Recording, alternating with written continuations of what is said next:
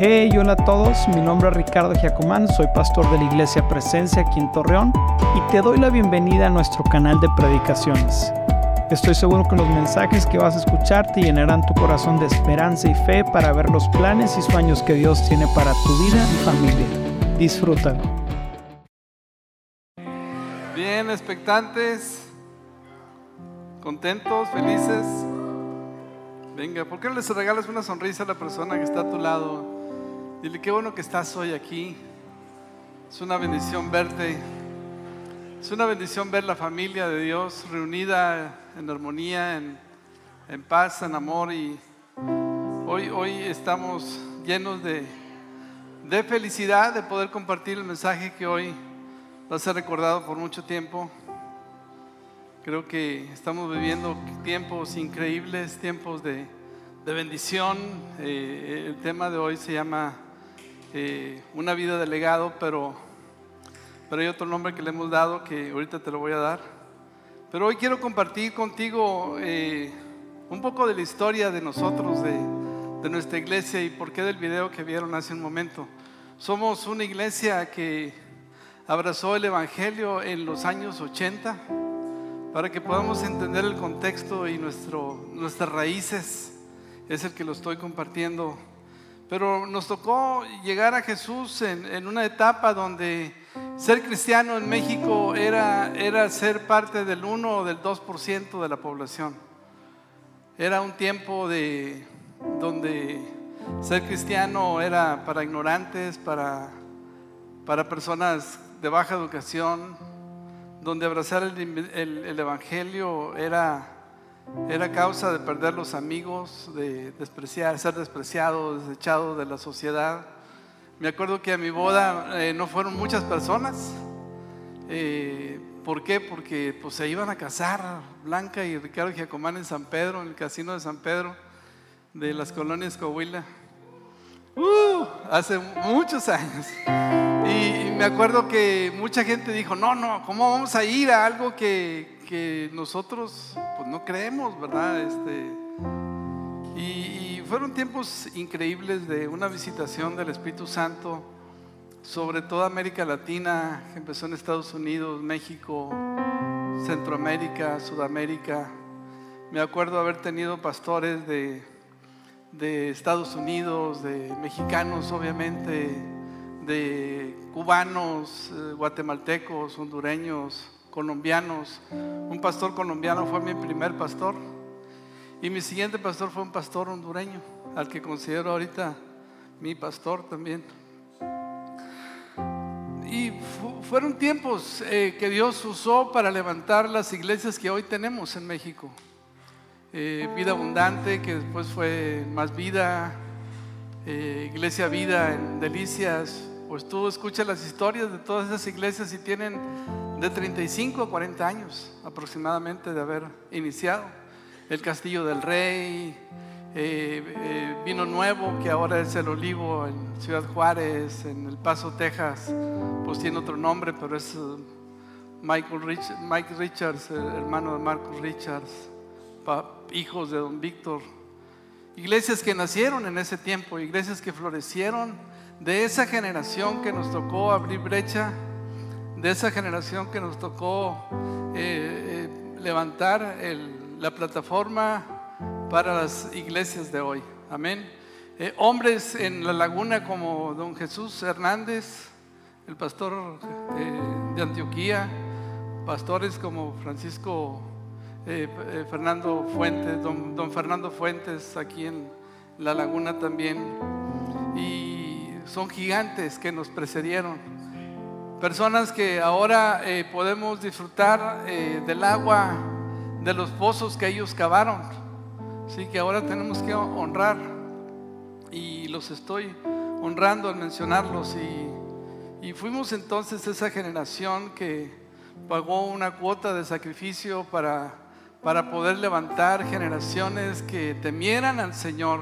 Me acuerdo estar viajando a la ciudad de Toluca en los años 80, en los veranos, en los tiempos de vacaciones, a predicarle a un grupo de personas, a un grupo conexión muy pequeño que ahora esos grupos que el aposte de tantos años se han convertido en iglesias grandísimas. Ahora que salimos de viaje con una persona que ellos vivieron en Toluca, les preguntamos, oye, ¿y tú supiste de esta iglesia, la iglesia del Señor? ¿Tú supiste de una persona que se llamaba así? ¿Cómo no?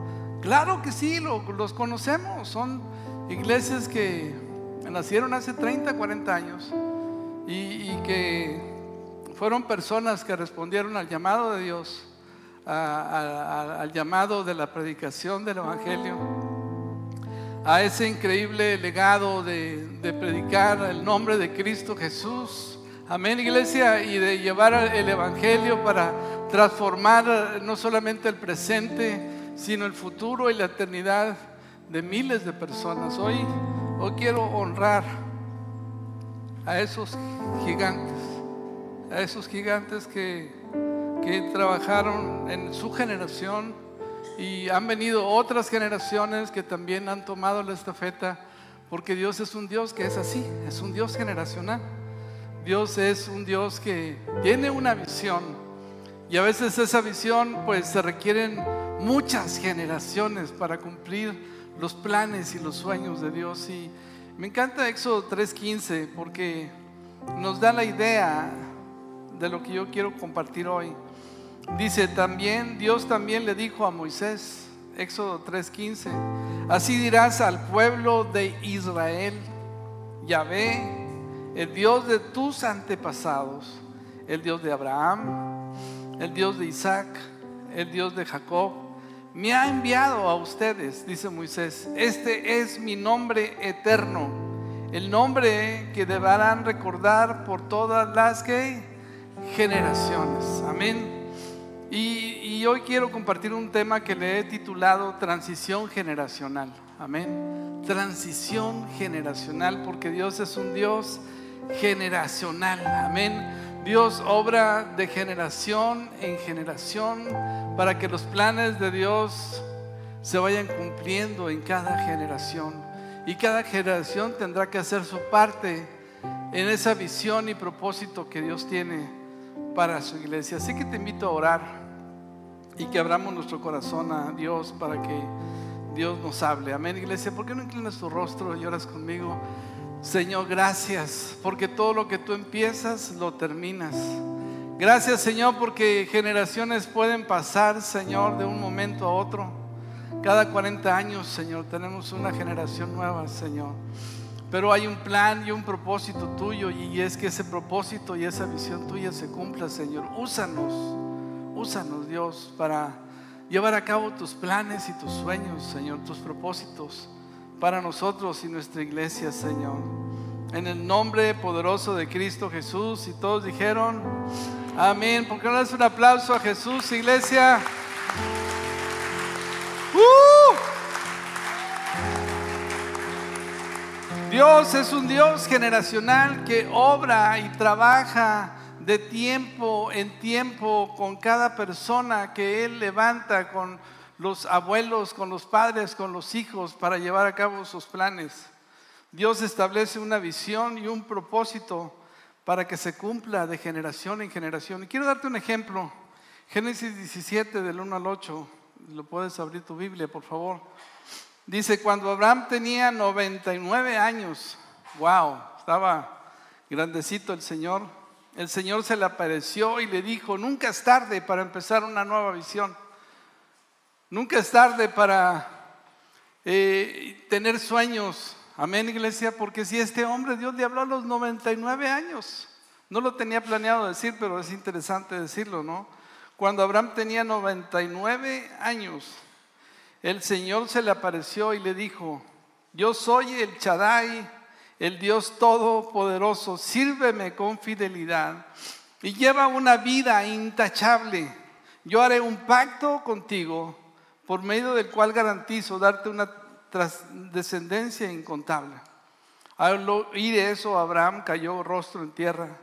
Después Dios le dijo, este es mi pacto contigo, te haré el padre de una multitud de naciones. Además cambiaré tu nombre, ya no serás Abraham, sino se llamarás Abraham, porque, serás el padre de muchas naciones.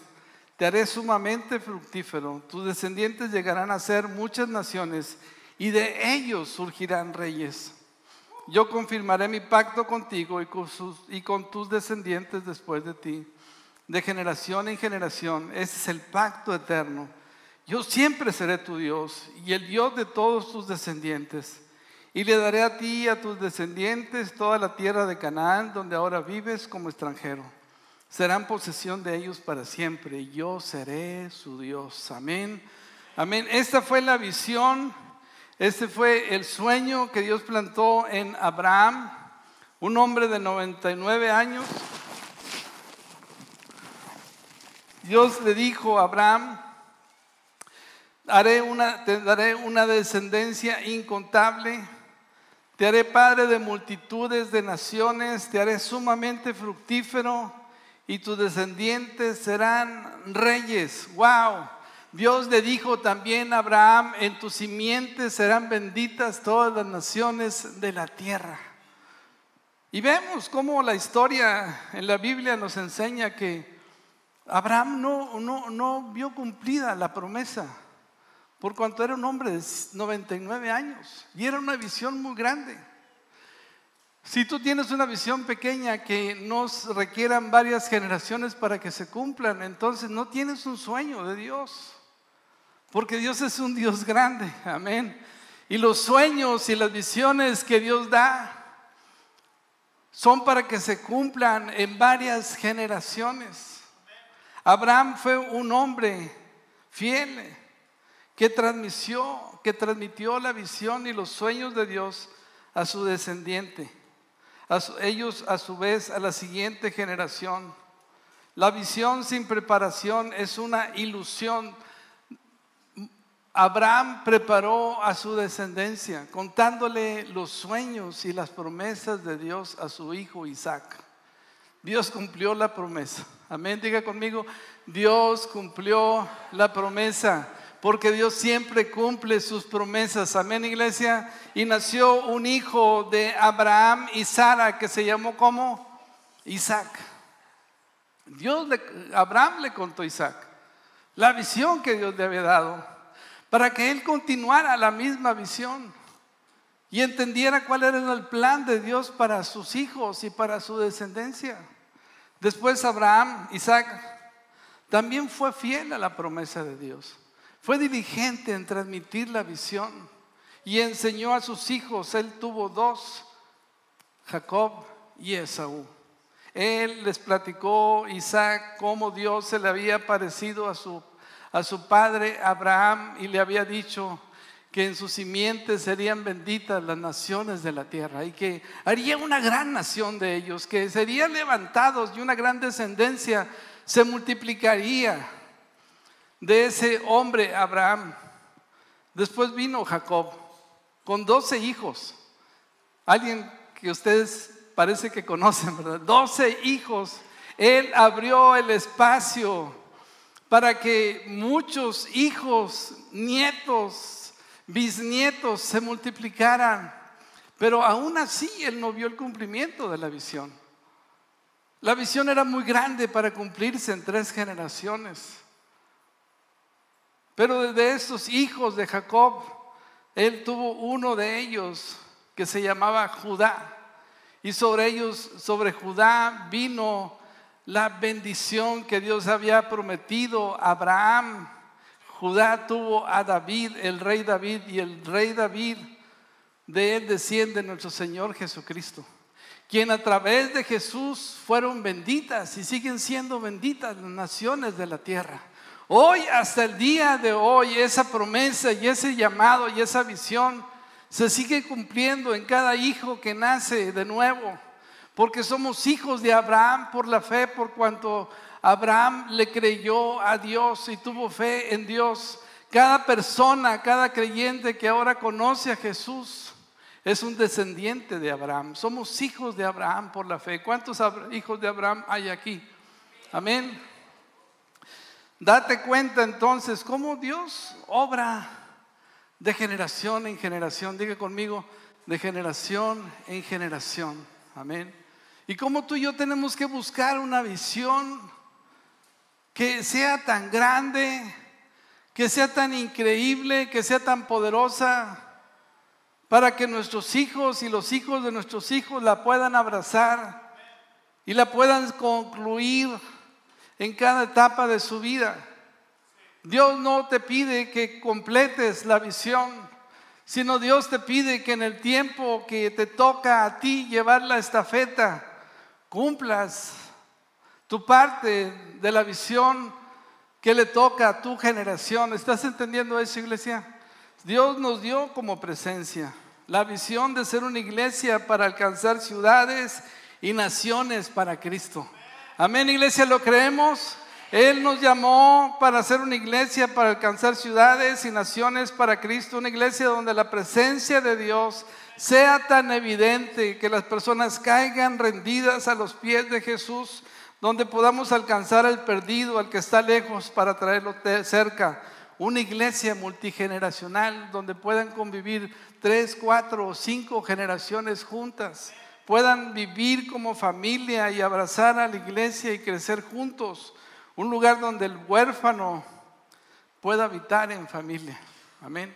Y esa es la visión que tenemos, ¿sí? Una visión que hemos empezado hace poco tiempo, pero en los planes de Dios tenía mucho tiempo, desde la eternidad. Y hoy estamos, eh, la tragedia más grande de una organización, de una empresa, de una iglesia, no es prepararse o dar lugar a la transición generacional. Estas semanas he sido testigo y, mis llevo muchas conversaciones con personas que empezaron negocios hace 50 años, 60 años, que hoy son negocios viejos, son negocios descuidados, son negocios caducos, pasados de moda, porque no hubo una transición generacional, no hubo otras personas que entraran y tomaran el relevo. Y se hicieron eh, eh, empresas viejas, chiquitas, ¿verdad? ¿Por qué? Porque ahora está un anciano, un viejo cuidando el lugar. Y para poderlo controlar entonces se ha achicado lo más posible. ¿Conoces a alguien así? ¿Verdad? ¿Conoces a alguien así que dice, oye, esta persona, este, pudiéndole, tuvo sus tiempos de gloria, pero Hubo un momento donde él debió de haber soltado y no lo hizo.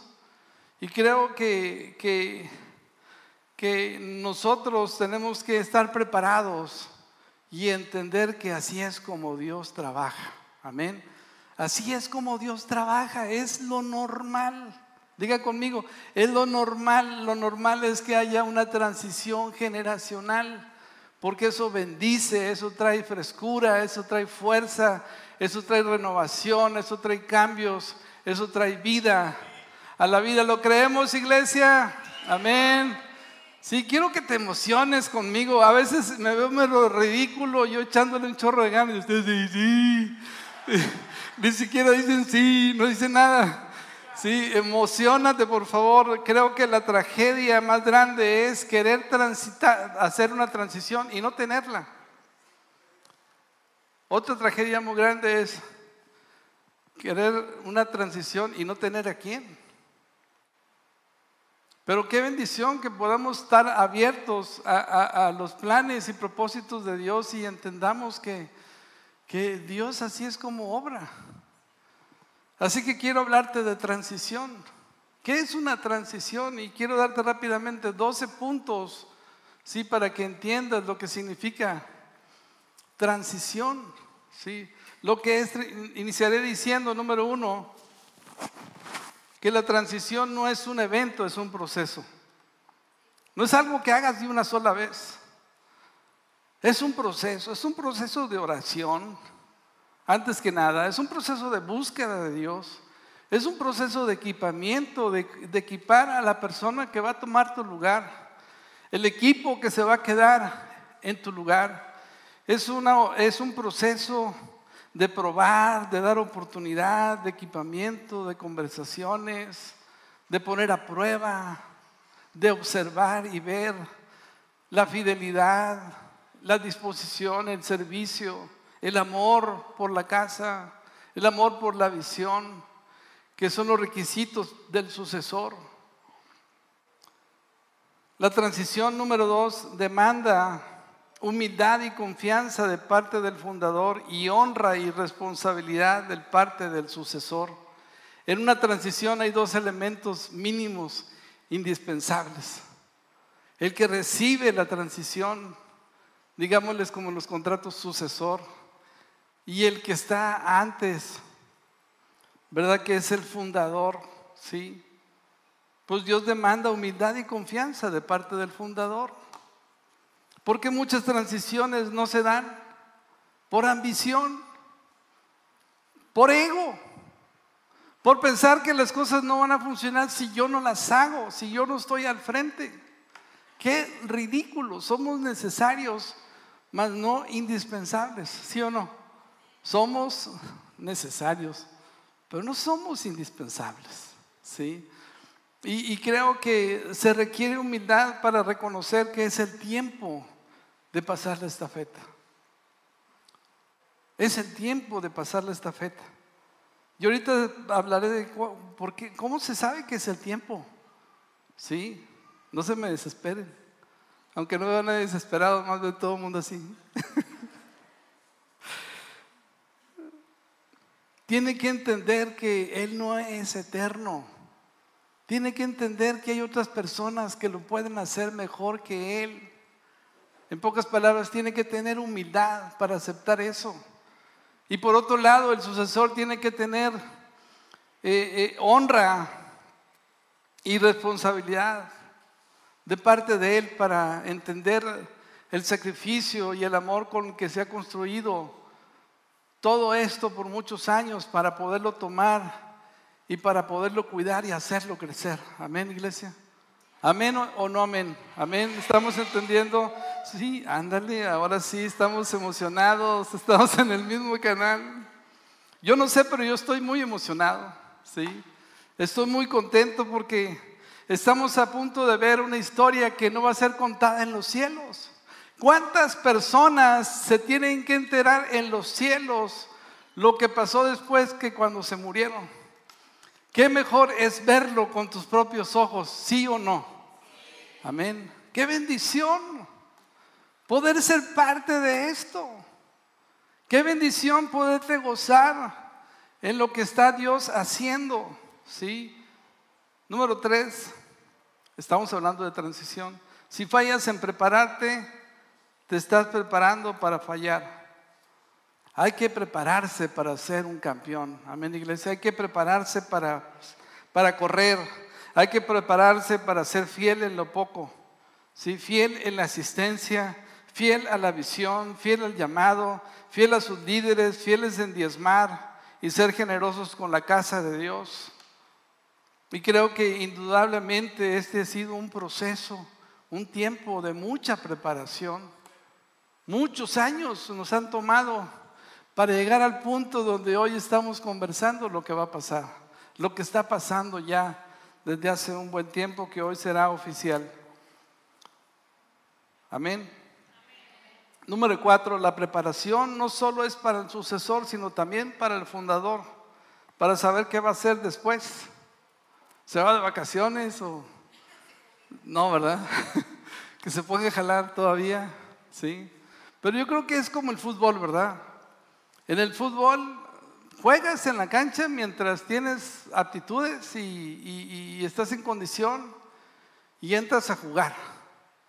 Y metes goles y eres portero o eres defensa, pero ahí estás en la cancha.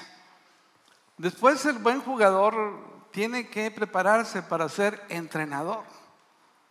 Ahora ya no puede ser jugador, pero puede ser un buen entrenador puede ser un buen coach que dirija al equipo, amén, que aconseje al equipo, que levante el equipo, que, que lo enseñe, que aconseje al equipo. Ya no juega. Y llegará un tiempo donde ese director técnico, pues ni siquiera va a ser director técnico, ahora va a ser un dirigente. Alguien que no está presente, pero tiene la sabiduría de los años para poder aconsejar para poder dar un consejo valioso e increíble. Amén, iglesia. Así que ambos se tienen que preparar. Y quiero decirte, iglesia, que nos estamos preparando desde hace varios años. Amén. Ha sido increíble cómo eh, he dado ese paso de la transición en otras áreas de mi vida, por ejemplo, en el negocio. Aquí está mi hijo David y otro hijo Elías en Monterrey. Cómo he tenido la confianza de poderles delegar y de estar transicionando con ellos muchos años trabajando juntos. Y ha sido una bendición tan grande la vida de mis hijos para que yo los honro hoy delante de Dios y delante de ustedes para para poderme ayudar a llevar la carga y la responsabilidad de un papá de 12. Amén. Y de un pastor de una iglesia también. Así que eh, nos estamos preparando. Número 5, los líderes que permanecen demasiado tiempo hacen más daño que si se van temprano. ¿Sí? Hay ocasiones donde el líder tiene que pasar la estafeta por un pecado, por inmoralidad, que eso es lo que vemos muchas veces. Porque ya está viejo, ya no puede ni con su alma. Se anda cayendo cuando se sube a la plataforma, como ahorita yo me iba a caer. Calculé mal el paso. Porque está enfermo y, tiene una incapacidad física. Yo muchas veces pensé que cuando me enfermaba gravemente era tiempo de pasar la estafeta. Pero entendí algo que quiero que tú entiendas. Dios no es un infame. Escúchame bien, Dios no es un infame. Dios no es tan, tan, tan, tan bárbaro como para torcerse la mano a tal punto de humillarte y decirte, suelta lo que tienes que soltar, porque tienes que darle lugar a la siguiente generación.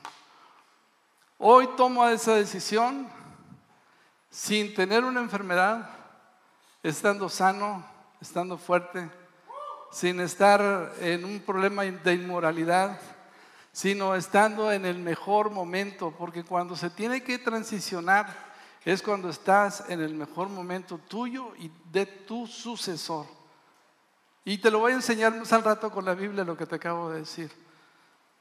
Pero tienes que aprender que si permaneces demasiado tiempo, haces más daño que si te vas temprano. Porque muchos líderes se quieren retirar cuando tienen 80 años, pero ya su hijo tiene 50. Ya se le fueron las ganas, ya se le fue la fuerza. Y, me, parece increíble el modelo de Jesús. Jesús escogió a 12 muy jóvenes. Juan era quizás máximo 18 años el apóstol Juan.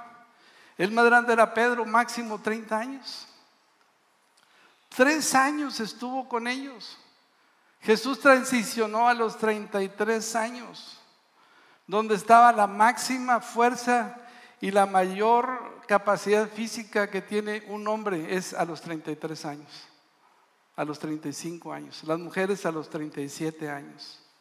Es cuando están en toda su plenitud en toda su fuerza, en toda su energía, porque hay, hay mucho futuro por delante. ¿Sí estás entendiendo eso, iglesia? Jesús se ofreció a sí mismo al Padre en el momento cumbre de su vida, en el éxito de su ministerio, en el éxito donde estaban sus mayores fuerzas, su mayor esplendor. Fue a los 33 años.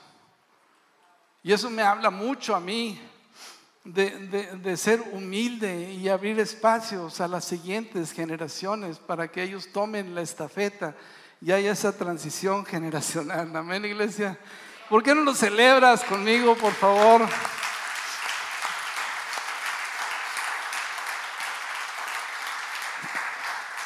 Porque no sería la misma celebración, créeme, no sería la misma celebración si aquí hubiera alguien muerto y tuvieran que decidir quién sigue.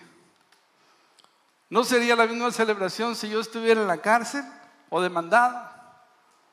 Y ahora entonces hay que llenar el hueco y poner a otro. Por eso yo lo celebro, que podamos hoy disfrutar este tiempo y podamos decir qué bueno es Dios, qué bueno es Dios, porque no nos ha llevado al rincón para que soltemos, sino queremos ser obedientes al Señor. Wow. Tienes que irte cuando eres celebrado y no hasta cuando solamente eres tolerado. Sí. El enemigo más grande, número siete, de la transición es la ambición. Cuando tu visión se convierte en tu ambición. Oye, espérame, ¿cómo? Estamos creciendo. Tenemos un local. Se viene lo bueno y te gana la ambición. Pero quiero que te des cuenta cómo David le dejó el lugar a Salomón cuando. En el mejor momento, cuando iban a construir el templo. Cuando estaba y venía lo mejor, David sale de la jugada. Moisés y Josué. Imagínate Moisés duro y dale 40 años en el desierto, no friegues. O sea, se la rifó el cuate para soportar a tanta gente murmuradora y chismosa. Para llegar al punto donde estaba la tierra prometida. Y ahí, en el momento más importante de su ministerio, decir, te paso la estafeta, José. Wow. Wow. Ya no voy a decir más wow porque van a decir que soy perro, pero, pero es increíble cómo Dios obra. Quiero que te des cuenta cómo, cómo, cómo, cómo las maneras de Dios son diferentes a las maneras del mundo. ¿Estás entendiendo eso? ¿Sí?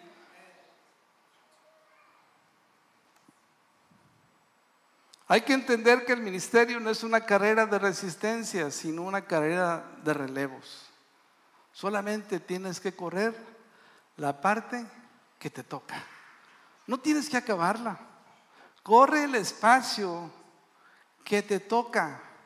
Corre la temporada que te toca y prepara a tu siguiente generación para que tome tu lugar, tome la estafeta y siga corriendo la carrera. Amén. No tienes que correr toda la carrera, solo la parte que te toque, ya lo dije. Transición no es renuncia, solo es un cambio de rol. Transición no es renunciar, ¿sí? Alguien me decía ahorita, Ricardo, te felicito por tomar esta decisión en la primera reunión. ¿Por qué? Porque estás, obedeciendo a Dios. No lo hiciste cuando estabas sumamente enfermo y débil, porque eso hubiera sido cobardía y no creerle a Dios, sino mantenerte sirviendo, dándole duro, aún contra pronósticos de debilidad y de falta de fuerzas y muchas cosas. Pues era porque Dios quería. Y cuando Dios quiere, pues, pues hay que obedecerlo, somos sus esclavos. Y cuando Dios dice hasta ahí, porque ahora te toca otro rol, pues hasta ahí. Hay que ser obedientes y entender cuándo es el momento que, dicho sea de paso, era un tiempo que mi esposa y yo orábamos. Yo decía, Señor, yo no me quiero pasar más de lo que tú no quieras. Pero tampoco quiero salirme antes. Quiero hacerlo en el momento preciso, el momento tuyo, cuando tú lo planeaste.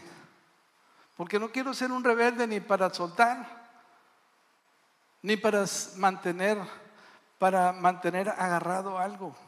¿Sí? Y creo, iglesia, que es el tiempo de que yo haga y suelte a la siguiente generación el futuro y el legado de la visión que Dios nos ha dado como presencia.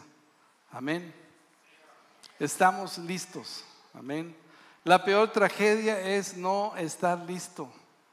El peor momento es no tener a nadie otra vez, sino estar listo para tomar el reto y ahora jugar un rol diferente. Ahora me toca jugar un rol diferente de ser el entrenador.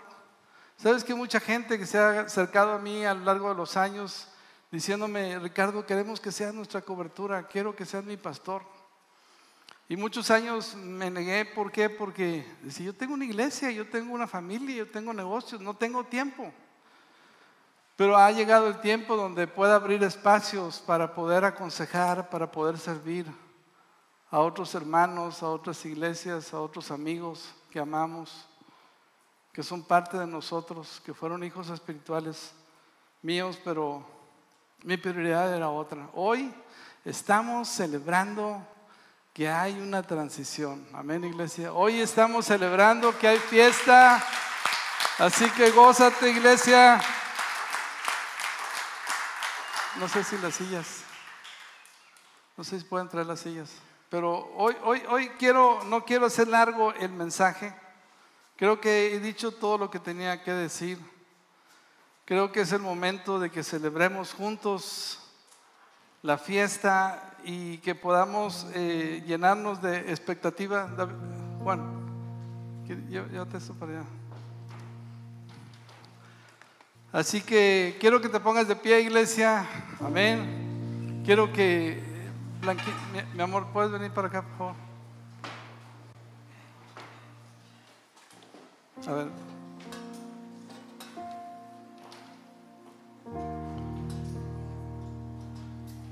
Si me puedes dar otro micrófono, por favor.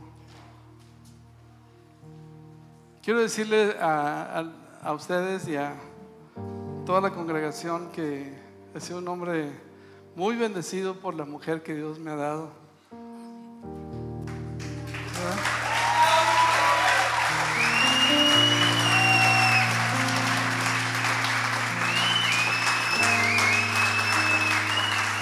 Para, para acompañarme en todos estos años de ministerio y todos estos años de soportarme, de que en lugar de estar con ella o con los niños estuviera con ustedes o preparándome para, para predicar. No hubo nunca una queja de parte de ella, nunca hubo una, una queja de por qué no están más con nosotros, sino siempre hubo una mujer de Dios levantándome las manos, animándome, orando conmigo y tomando decisiones juntos de todo lo que hacíamos. Quizás no la vieron en la plataforma, pero dicen que el hombre es la cabeza y, ella, era el cuello. no se crea. Pero era una mujer que me animaba, que, que me valoraba, que me respetaba, que me honraba. Y lo sigue haciendo y en este proceso y en esta decisión que hemos tomado, ella ha sido parte fundamental. Porque Dios habla al corazón de las mujeres y, habla al corazón de una madre también. Así que llenos de emoción, quiero que le demos la bienvenida a los nuevos pastores, a Natalie y a Rick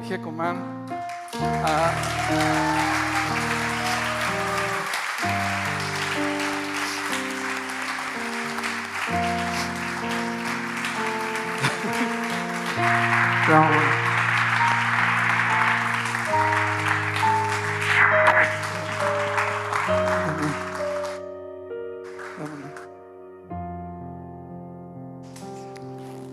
bueno, espero que muchos ya la hubieran venido, ¿verdad? ¿Por qué no se ponen cómodos en sus sillas y... Sí. Queremos eh, abrir el tiempo para, para que podamos tener alguna, algunas conversaciones, algunas preguntas. Pero Ricardo, primero dinos, estoy muy emocionado, ¿cómo, cómo, cómo se sienten? ¿Cómo, ¿Cómo recibieron la noticia? Que puedan hablar los dos y escucharlos. Amén. Pues me siento muy contenta, la verdad es que tanto Ricardo como yo sentimos que es el tiempo de Dios. Tenemos tanto que aprenderles a ustedes, como les decía en la primera reunión, para mí ustedes son admirables en todos los sentidos, en el área familiar, en el área de la iglesia, en el área espiritual. Y aquí estamos para seguir aprendiendo de ustedes, siguiendo sus pasos y siguiendo levantando ese, esa semilla que ahorita ya es un árbol, siguiéndola regando, siguiéndola eh, dando sol, agua, luz, para que siga trayendo a más personas a Cristo. Muy bien, gracias. Eh, ya lloré en la primera y ya traigo las emociones mucho más controladas. Eh, creo para mí que es uno de los eventos más eh, icónicos e importantes en sus vidas, pero también en la nuestra. Para mí el, tener este, este oportunidad es una oportunidad de servicio y he estado pensando sobre, sobre cómo es que me alejé de Cristo y Dios con lazos de amor inagotable me rescató, me perdonó, me sanó, me transformó, me dio un espacio, eh, me dio la oportunidad de restituir y hacer de nuevo eh, mi reputación, pero también tuve la oportunidad de volver a ser hijo de ser ahora eh, un hijo obediente que estuviera disfrutándolos, obedeciéndolos, eh, admirándolos, estar con ustedes en, en todos esos gigantes que les ha tocado enfrentar con todas las grandes responsabilidades que Dios les ha dado y les ha dado bastante. Y para nosotros nos sentimos tan honrados de continuar con su legado, con, con el sueño que Dios depositó en ustedes y, y ser parte de, de, ese plan que Dios inició con ustedes eh, es, un, es un honor. Yo decía en la mañana y lo pensaba, ser llamado hijo de Dios es el título más grande que tengo. Pero ahora ser llamado eh, un siervo de Dios, no tengo palabras para poder decir lo honrado que me siento y, y, las gracias por, por confiar en nosotros, por ser tan paciente por abrir espacio, por eh, darnos un lugar. Y estoy tan agradecido con ustedes y con Dios por, y con la iglesia de esta grande oportunidad. Así que gracias papá, gracias mamá. Uh. ¿Tú qué piensas, mamá, de nosotros, de, esta, de, esta, de este momento? Pues yo estoy muy contenta porque los tiempos de Dios son perfectos. Este, y, me recordaba en la mañana que Ricardo desde niño su anhelo era servir al Señor.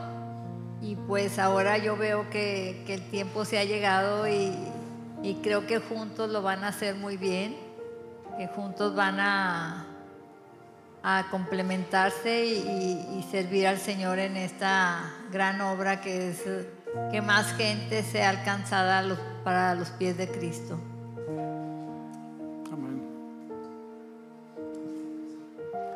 Bueno, teníamos algunas eh, preguntas que estarían bien poderlas abrir en este panel, en esta conversación para que la iglesia eh, tenga claridad de las decisiones que estamos tomando y cuál, cuál es ahora tu función y tu rol en esta nueva etapa, papá, si nos quisieras platicar. Claro, eh, pues yo, yo continuaré con, en presencia como el pastor fundador, dando la cobertura a la iglesia. No es un, no es un tema de que desaparecemos y nos vamos, sino más bien un cambio de rol. La transición es un cambio de rol y mi rol entonces será ser el pastor que, que cubre espiritualmente la iglesia y básicamente pues, pedirte rendición de cuentas, ¿verdad? en temas como la, las finanzas, en temas como la doctrina, en asuntos de liderazgo que se va a ascender al primer nivel, en temas de disciplina que se tenga que aplicar. Eh, básicamente ese sería el rol. Ya no tendríamos un rol eh, de cada domingo, pero sí cuando nos requieras estamos para servirte. ¿Verdad?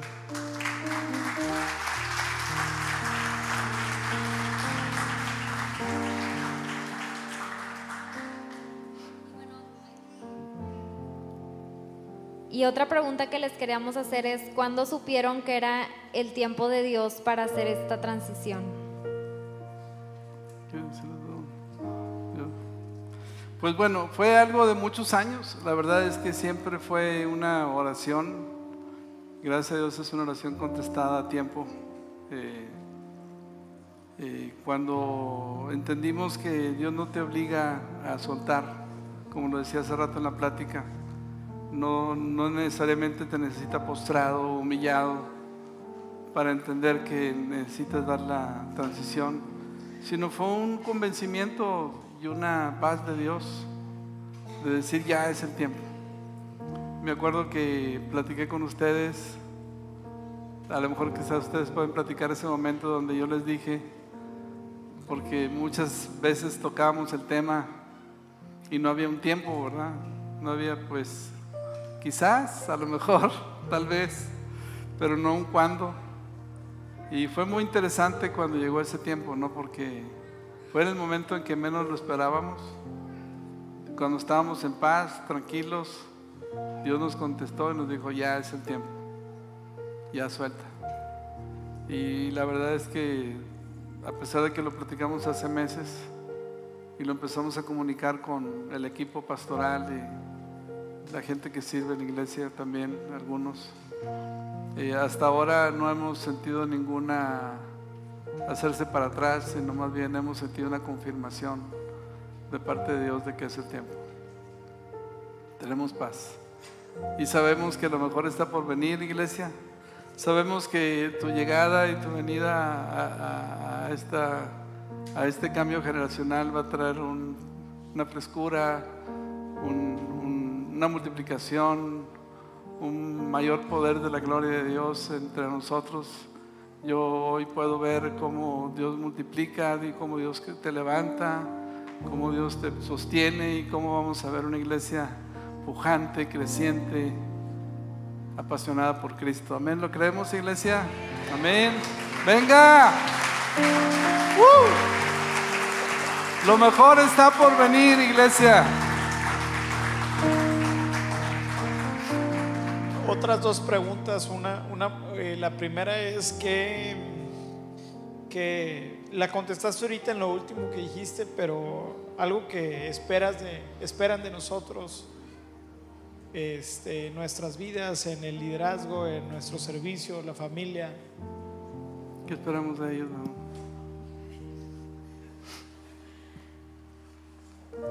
Pues eh, esperamos que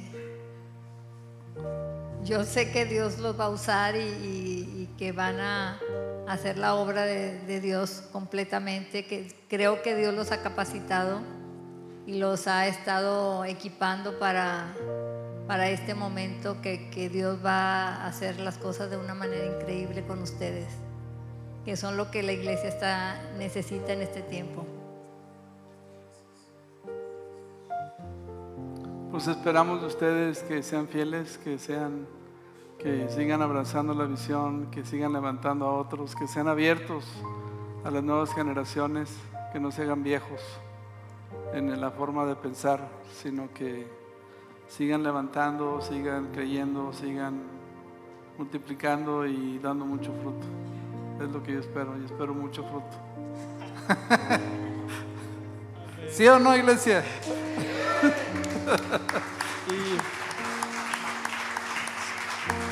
sí, pues creemos que con la gracia de Dios este, y el favor de, eh, de Dios y de la gente, Dios cumpla este, los anhelos de su corazón y que podamos continuar apasionados fervientemente por, por la siguiente generación, que ha sido una de las cosas singulares de presencia que siempre hemos visto por la gente de afuera y por la siguiente generación abrir espacio y, ese es un gran compromiso porque pues cuando inicié a servir, a servir acá yo estaba más joven, sin hijos. Ahora tengo tres hijos este, y tengo ya 32 años. Siete de servir al Señor y te vas haciendo viejo. Pero el reto es seguir alcanzando a la nueva generación. Y por último, ¿qué esperas del, del equipo pastoral y también de, de la iglesia este, en, este, en, este, en, este, en esta transición Este y en este proceso? Pues la verdad yo espero este desafío que toda iglesia se sume, que eh, espero el apoyo total de todo el equipo pastoral que ya lo tenemos, porque tenemos gente increíble, gente que ama a Dios, gente que ha abrazado la visión y, yo honro la vida de Carlos, la vida de Víctor, la vida de Javier, la vida de Carlos Grande y de todos los hombres y mujeres que eh, día con día, semana a semana, Chuy Castañeda, todos ellos eh, sirven al Señor, Armando, Manuel, tantos nombres que tendría que nombrarlos a todos, pero yo esperaría de todos que nos sumemos a la visión, que levantemos los brazos de este ministerio, de esta nueva generación y que los apoyemos incondicionalmente. Eso es lo que yo espero. Y la iglesia dice, amén. Venga iglesia.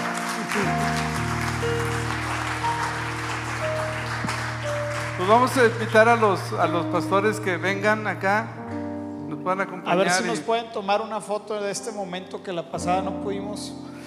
Y luego ya que pasen los pastores. ¿Dónde está el fotógrafo oficial? Ahí está. Gracias.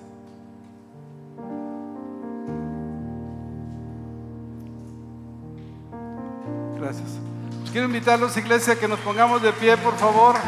Carlos, Víctor, si pueden acompañarnos, es un honor que estén aquí. No está Javier, que lo extrañamos hoy, pero no está, no está Malú. Ok. Así que quiero que extiendas tus manos. Falta la última pregunta que nos faltó. Este, ¿Cuándo será la ceremonia oficial de transición? Hoy, ¿Cómo hoy este es, iglesia? ok.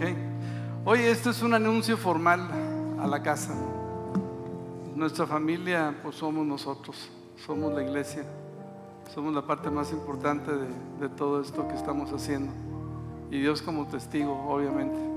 Pero vamos a tener una ceremonia porque hay que hacer fiesta, ¿verdad? Vamos a hacer una ceremonia formal de transición en el mes de enero.